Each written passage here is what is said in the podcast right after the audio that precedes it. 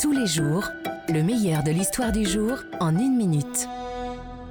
Vous savez, monsieur le policier, euh, mon histoire est très compliquée. Euh, La mère de mes deux enfants est américaine et euh, après plus de 20 ans sans nouvelles, elle est réapparue euh, co- comme une furie dans ma vie. Et avec mon fils Brendan, bah, ils ont tenté de me tuer une première fois et puis.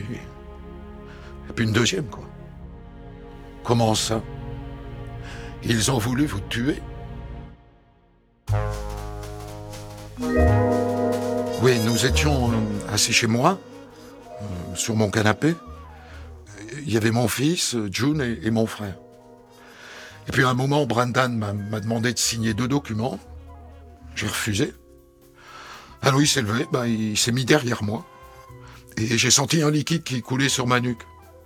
C'était de l'essence. Et j'ai entendu un, un bruit de briquet à, deux reprises.